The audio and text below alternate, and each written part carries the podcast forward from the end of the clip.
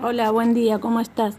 Este, bueno, esta vez se han robado lo poquito que quedaba para llevarse, eh, pero entre ellos fue la centrífuga, que es lo que más sentimos, porque al menos teníamos agua para dar catequesis los días sábados y, realmente nos dejaron. Sobre que ya no teníamos luz, ahora ya no tenemos agua. Ahora, Olga, ayer eh, se registró entonces el tercer robo. ¿Cuándo fueron los anteriores y qué, y qué robaron en las veces o en las oportunidades anteriores?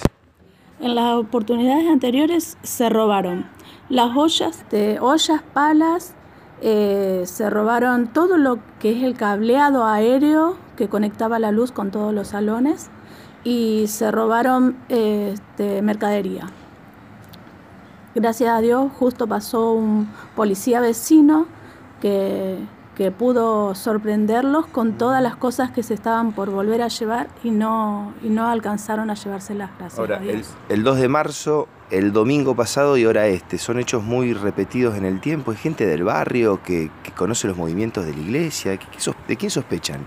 Sí, seguramente que es gente del barrio, seguramente eh, el policía dijo de que no, pero puede ser que también estén articulando con otros chicos que no sean del barrio este, para poder cometer los hechos. En, la iglesia me decías que funciona también una dependencia municipal. Exactamente, funciona la estación de convivencia municipal este, y donde soy empleada también y lamentablemente no, no podemos dar las actividades, que se desarrollan varias actividades, tenemos contención para niños, adolescentes, adultos, adultos mayores, la verdad que es una pena que no podamos brindar estas actividades a toda la comunidad. A estas actividades como catequesis, ¿cuántas personas acuden? Y hoy ya no lo pueden hacer por esta situación. Exactamente, sí, muchísimas. Y los sábados damos catequesis, que bueno, ahora debido a que no tenemos agua, ya no la vamos a poder brindar a, a las clases. Bueno, Olga, gracias.